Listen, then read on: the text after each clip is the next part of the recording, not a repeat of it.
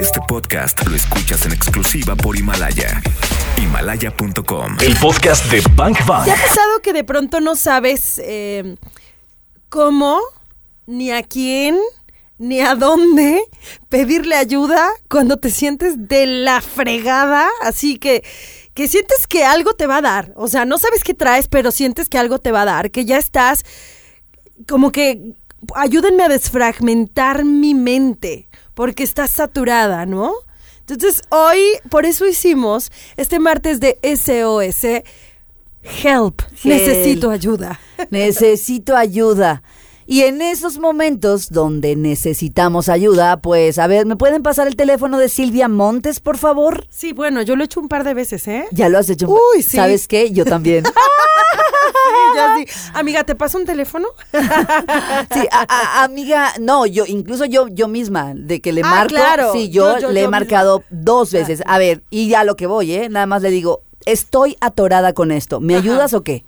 Y la otra ya, pues ahí ve la agenda, Ay. revisa y todo y empezamos a chambear. Estamos hablando de que, bueno, tener un profesional cercano que nos pueda echar esa mano que necesitamos, uh, bueno, pues es, es, es agua fresca, ¿no? En un momento en el que ya no podemos ni ver. Así que está Silvia Montes con nosotros en este martes de SOS precisamente para ir por este camino de qué hacer cuando necesito ayuda y no sé ni cómo pedirla. Silvia. Silvia. Buenos días, chicas. Silvia, ¿Cómo ¿cómo, cómo estás? hacer? ¿Cómo hacer? ¿Cómo hacer tan sencillo como parar, Cari? Es decir, mm, Dios mío, todo me va a ir a pegar, como decir. No sé por dónde ir, qué hacer. Cuando ya está- estás hecha una bola Ajá. de qué hacer y ya nos creemos super, superwoman o superman, ahí es cuando hay que parar. Porque la todología ya no es recomendable para una buena salud. O ni sea, física ni emocional. Parar, estás diciendo, o sea, parar, parar, parar es, ya no pienses, no tomes decisiones, no des un solo movimiento, ¿no? Para. Literal. O sea, el- todo lo contrario a lo que nos han enseñado, ¿no? Tienes un problema, dale solución, no. Todo lo contrario. Lo ideal es parar para reflexionar, chicas, porque si no, la bola se va haciendo más grande porque la mente o ego necesita estar en acción.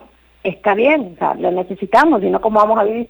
Pero ¿qué sucede? Que no reflexionamos eh, y no tenemos una claridad de, de cuál es exactamente el problema, si realmente tengo un problema, porque la mayoría de la gente cree que tiene un problema porque va en automático, porque vive como lo que se espera, lo que tiene que suceder, y al final es como, ah, ¿y esto era tan sencillo? Mm, Pues sí. lo que pasa que, que no nos tomamos ese momento de decir, espera, me voy a disociar de lo que pasa.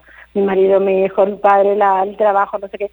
Y llevamos tantas cosas alrededor que creemos en muchos casos que lo, lo consideramos un problema y no lo es. Entonces, lo primero para mí, el primer, la primera pastillita emocional es parar y decir, a ver, ¿qué pasa? En tu ¿No? caso sería para, Pide, para, para. Para. Bank Bank. ¿A dónde podemos acudir? ¿Cuál es la recomendación? ¿Qué es lo que tendríamos que hacer primero, primero, primero, antes de dar un siguiente paso? Dice Silvia Montes que la mente necesita estar en acción siempre. Obviamente, pues es un tema incluso de... Y Silvia nos invita, en el momento en que sentimos que algo no está bien dentro de nosotros, nos invita a parar. Para disociarnos es importante hacer un ejercicio, pero yo lo pongo muy sencillo. Es como, imagínate que viene tu mejor amigo o tu mejor amiga y te viene con todo lo que tú traes, con esa pelota. ¿Tú qué es lo único que haces? La escuchas, ¿verdad? Es como decir, espera, a ver, cuéntamelo por pasos. ¿Qué te pasa? Ah, es que no sé, sí, pero primero por dónde empezó. Ah, me pasó esto, me pasó lo otro, me pasa esto con esto. En el, en el trabajo me pasa esto con mi jefe, en mi casa me pasa esto con mi marido, en el colegio mi hijo, lo que sí, las notas, ¿no? Entonces, eh, la historia es como, haz contigo mismo como harías con tu mejor amigo. Primero, óyele, pero por pasos. Mm. Y eh, sí, es, es más sencillo de lo que parece, y por sencillo no lo hacemos porque parece que, que lo complejo tiene más eh, elaboración. No, tan sencillo como decir, ok, esta tarde a las 5 de la tarde cuando llegue, pídete una cita. Yo recomiendo las dos cosas. Una, primero contigo mismo, no lo consigues. Dos, pídeme una cita. Claro. ¿Sí? Igual que lo harías conmigo. Conmigo te tomarías el tiempo de llamar o de escribir por Instagram, por escribirme en WhatsApp, lo que sea. Sí, vale, ya he quedado con Silvia el martes a las 10 de la mañana. Ok. Entonces, cuando vaya a Silvia, ¿qué le voy a contar? Ah, pues mi motivo de consulta es que tengo un problema de salud, tengo una historia con mi hijo, con mi marido, y le voy a contar todo, ¿no? O como cuando se va al psicólogo, cuando efectivamente vas con un amigo o con algún familiar que te crea muchísima confianza. Eso mismo, hazlo contigo mismo, verás cómo funciona. Después hay otro paso. ¿Cuál es el, ¿Cuál es el siguiente, siguiente paso? Ah, ya, ya aprendimos a disociarnos. No, ya. De hecho, me queda claro que, que, que también es un espacio que debemos darnos, ¿no, Silvia? No solamente cuando, cuando tenemos un problema muy grande, sino quizá todos los días regalarnos un encuentro con nosotros mismos, porque ese diálogo interno, pues, eh, dice mucho más y, y hace mucho más o surte mucho más efecto que cualquier cosa, ¿no? Clave. Exacto, Karina, a diario. Muchas veces tenemos esa confusión de cuál es el diálogo interno, cuál es el ruido del pensamiento. Es mucho lío, pero simplemente la actitud eh, humilde de decir, bueno, hoy mm, me voy a escuchar, hoy voy a hablar conmigo misma. Hay algo, o conmigo mismo, hay algo fundamental, tan sencillo y tan económico como tener una libreta. ¿Os acordáis de toda la vida de pequeña que nos han dicho, oye, mm, usa un diario, escribe por las noches las cosas que te pasan durante el día?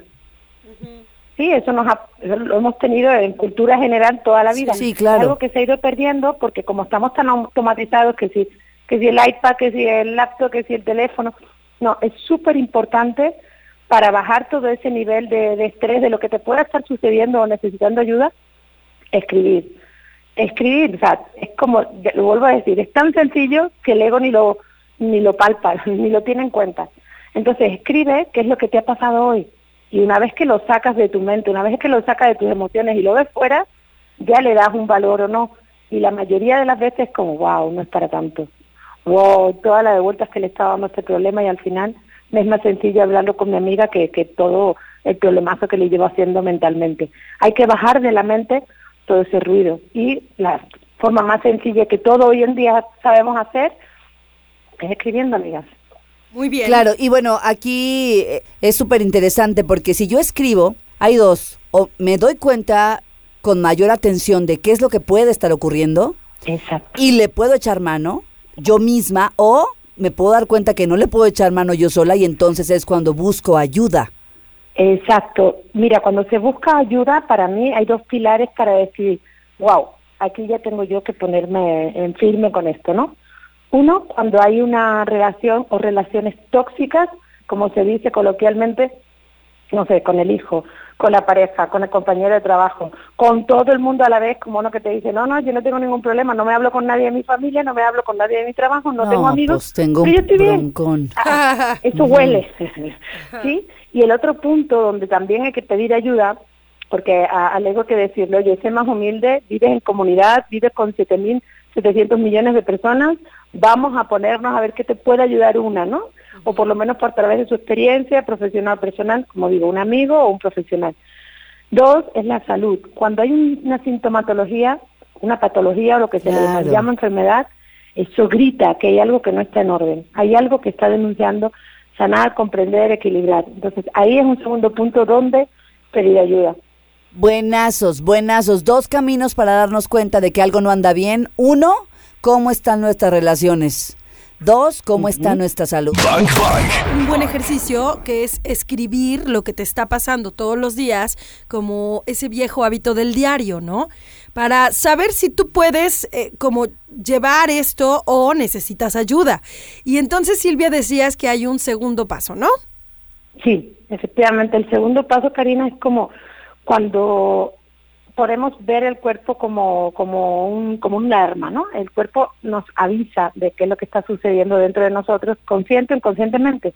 Entonces, todo lo que se llama sintomatología, un síntoma, un dolor de estómago, un dolor de cabeza, cualquier dolor, todo lo que se le llama una enfermedad, cualquier tipo de enfermedad, eso nos está avisando de que inconscientemente hay un desequilibrio. Ahí hay como una alarma ah, importante que está avisando que hay un desequilibrio, puede ser de muchos años o algo instantáneo que estás viviendo o algo que viviste hace poquito. Eso es importante de tener en cuenta y hay que pedir ayuda. ¿Qué es lo que habitualmente hacemos?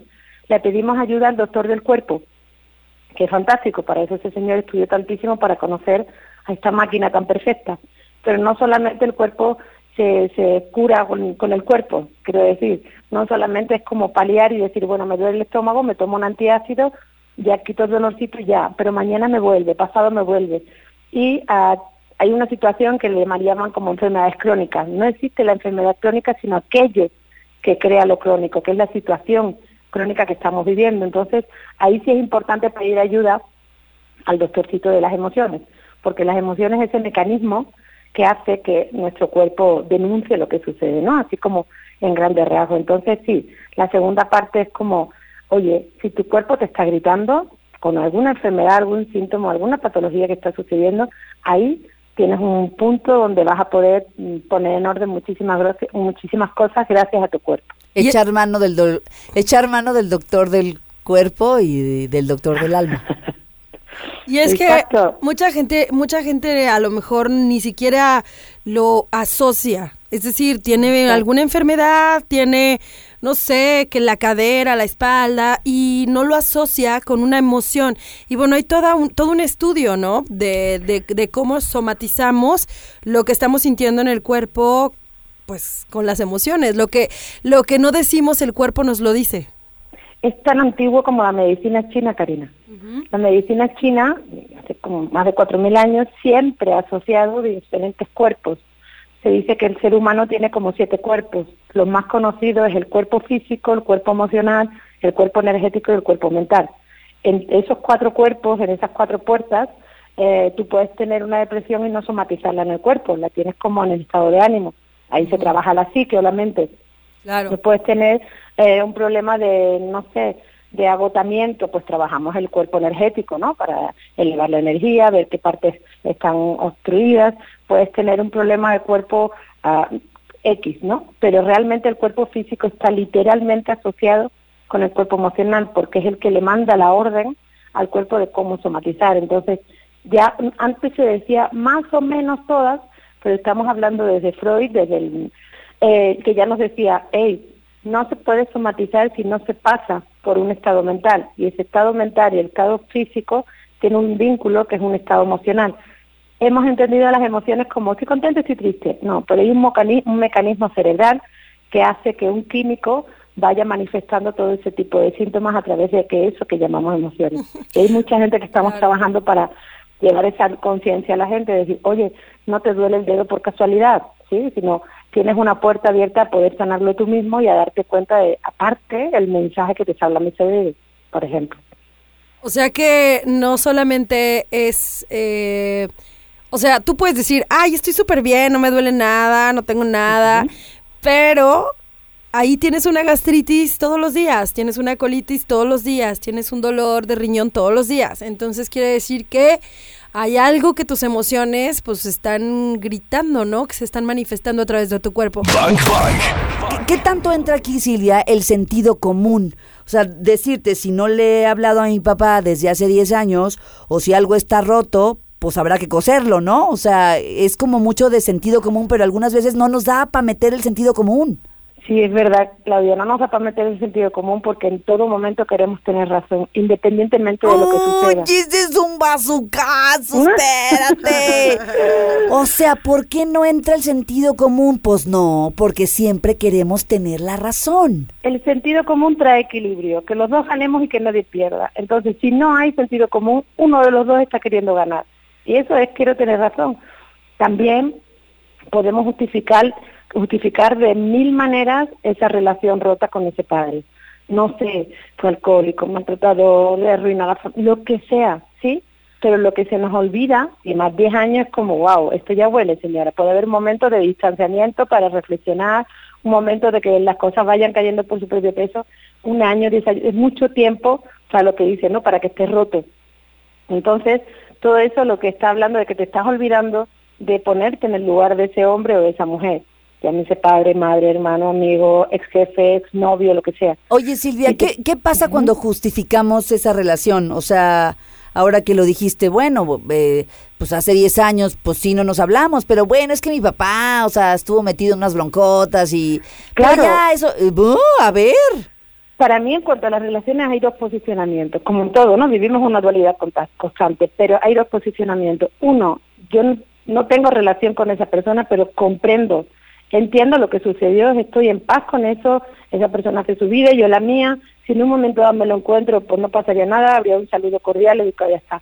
Y dos, cuando tú le preguntas a la persona, oye, esa persona y sigue sintiendo ira, sigue sintiendo dolor, sigue sintiendo, eso no es estar en paz. No quiere decir que, que te hagas como la monjita de la caridad y tengas que hablarle a todo el mundo reprimiendo lo que sientes. No, la historia es, cuando algo está roto y todavía causa dolor, eso sigue en activo. Hayan pasado 30 años. El cerebro, nuestra mente, nuestro inconsciente no tiene reloj.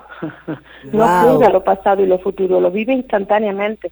Entonces sí, eh, ahí cuando hablaba de las dos partes, ¿no? La salud de las relaciones, ahí toda persona que, que siga teniendo como flecos de no haber aprovechado esas situaciones para comprender, para soltar, para eh, lo que decías, ¿no? Usar el sentido común, todo eso se crea un problema, la mente lo interpreta como un problema.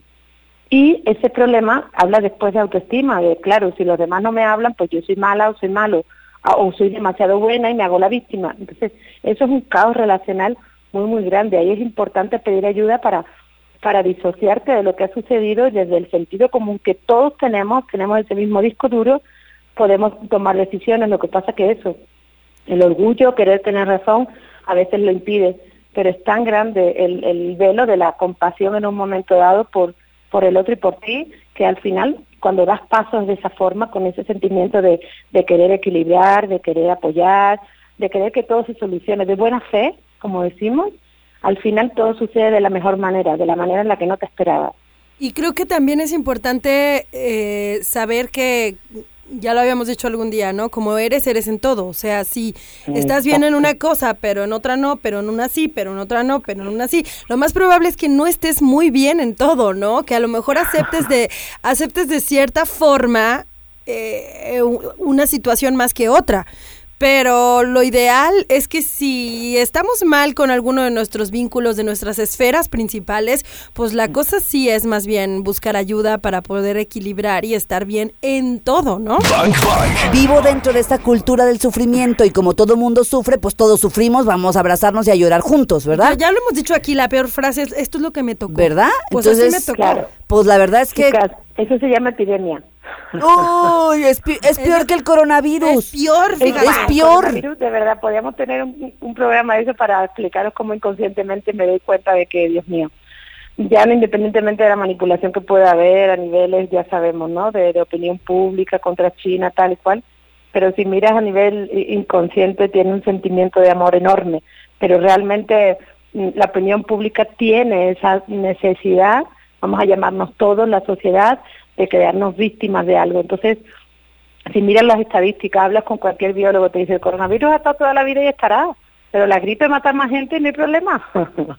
sí, el VIH Claro. está eh, es más de alguna forma contagioso eh, y tiene la misma complicación y hay millones de personas en el mundo y no hay problema y por 3.000 personas que, que hayan dado supuestamente un fallecimiento por ese virus, bueno, la verdad es que siempre yo abogo por mirar lo que hay detrás de y detrás de una alarma mm, hay una ayuda, ¿no? De decir, ah, yo por lo menos lo veo como sociedad, digo, Dios mío, el corona, que es la corona, la, la parte del ojo, es como no estamos viendo realmente como tenemos que ver, ¿no? Porque de alguna forma en ese lugar ha habido un sufrimiento durante mucho tiempo que ahora está sanando, lo tienen que sacar de una forma. Pero para no extenderme en ese tema, que no es el tema de hoy, el hecho de, de hecho, la sociedad china está pidiendo ayuda a través de eso, de esa alarma y de esa eh, alarma social mundial, está reclamando al mundo que, que los vean por el sufrimiento y por lo que están viviendo a nivel de, de ese comunismo que tienen, dictatorial y todo eso que viven, ¿no? Pero en vez de el, ser humano de fuera apoyarle, en- entendemos lo que nos estás diciendo, vamos a interpretar esto de otra manera. ¿Cómo apoyamos a nuestros hermanos chinos? Todo lo contrario. Eh, vamos a, a aislarlos, vamos a hacerle... no va a ir nadie. Es todo lo contrario. No, fuiste muy amable al decir hermanos chinos, ¿eh? Fuiste súper amable. Bueno, yo que veo al mundo como ser humano, no lo veo Sí, como sí, pero, pero bueno, eh, lo que pasa es de que se ha creado una psicosis y entonces vemos a cualquier persona que tenga ojos rasgados. ¿Sabes? Toda esa psicosis se crea muy sencillo y mañana os pasa a los mexicanos, mañana le pasa a los chilenos, pasa y es tan sencillo como decir, no, yo tengo una mente de, humanidad, tengo una mente de unión y claro que voy a tener precauciones, pero no miedo. Debo tener precauciones porque no se me caiga un árbol encima de la cabeza a mitad de la calle, ¿no? Debo tener precauciones porque no ir con el bolso abierto para incitar a que me roben, pero la precaución está dentro. en no, en, en no utilizar, en no caer en ese egregor que se crea, ¿no? En esa malla de, de, miedo, porque al final no es real. O sea, yo estuve la semana pasada en Perú y en los aeropuertos y decía, ¿estoy en un quirófano o estoy en un aeropuerto? Todo el mundo con mascarilla. ¿Qué pasa? Que no va a atravesar tu, tu sistema nervioso si tú tienes miedo, te bajan las defensas y no va a atravesar una simple mascarilla un virus. ¿Es torpe el virus? No. De cualquier manera, entonces como, por favor, la psicosis, eh, dejémosla para los que quieren implantar miedo y seamos más inteligentes, ¿no? Y decir, bueno, esto no funciona así. Y si en un momento dado, fíjate, yo es lo que pienso para conmigo, ¿eh? A lo mejor no está bien ni que lo diga. Si en algún momento dado me pasara a mí, encontraría la manera de solucionarlo y de entenderlo, pero prever de qué, de, del aire. Entonces Claro. vivir con miedo, eso no, no, no es, no es sano, amigas. Precau- precaución, no miedo. Hoy es martes de SOS. Gracias, Silvia, por haber estado con nosotros. Y creo que podemos resumir este asunto, ¿no? Si vivimos en la cultura del sufrimiento es porque nosotros estamos creando más y más sufrimiento todos los días. ¿Qué es lo que tendríamos que hacer? Pues nada. Le vamos a marcar a Silvia para empezar, ¿no? Márcale a quien quieras, Alegría. al que sea tu maestro, al que sea tu terapeuta, al que sea tu consultor, al que te pueda dar esa mano y te pueda ayudar a ver lo que no hemos visto. O sea, poner, Exacto. poner en la lista de prioridades, no, el no solo el dentista o el doctor, sino, o sea, el médico general, El spa. el spa, las No- uñas. no solo el spa y las uñas. El spa, las uñas, la pestaña y la extensión. Que también está padre, pero Padrísimo, pero de verdad en tu lista de prioridades sí tiene que estar darte un clavadito interno y qué mejor que con la ayuda de un terapeuta que de la mano te vaya guiando. Silvia, échanos tus redes sociales. Pues mira, estoy en Instagram, en YouTube y en Facebook. Para todo lo que necesiten, ahí voy compartiendo todos los días cosas muy interesantes. Silvia Montes y tú. Exacto. Yes. Silvia, muchas gracias como siempre por, por regalarnos toda esta información. A vosotras para mí es un honor y estar en SOS más todavía. Ya escuchamos lo mejor de este podcast. ¿Cuántos bazucazos recibiste el día de hoy? Porque yo me voy muy descalabrada. Anótalos todos. Y si los quieres escuchar en vivo, pues sencillo, búscanos en ExaFM 101.1 o también lo puedes hacer en las plataformas digitales. Todos los días de 1 a 4 de la tarde por XFM 101.1. Ahí está Bang Bang en vivo. Arroba ExaGDL. Yo soy arroba caritorres.mx. Y yo soy arroba claudiafranco.mx. Gracias por escuchar este podcast, Bangers. Te voy a disparar, te voy a disparar.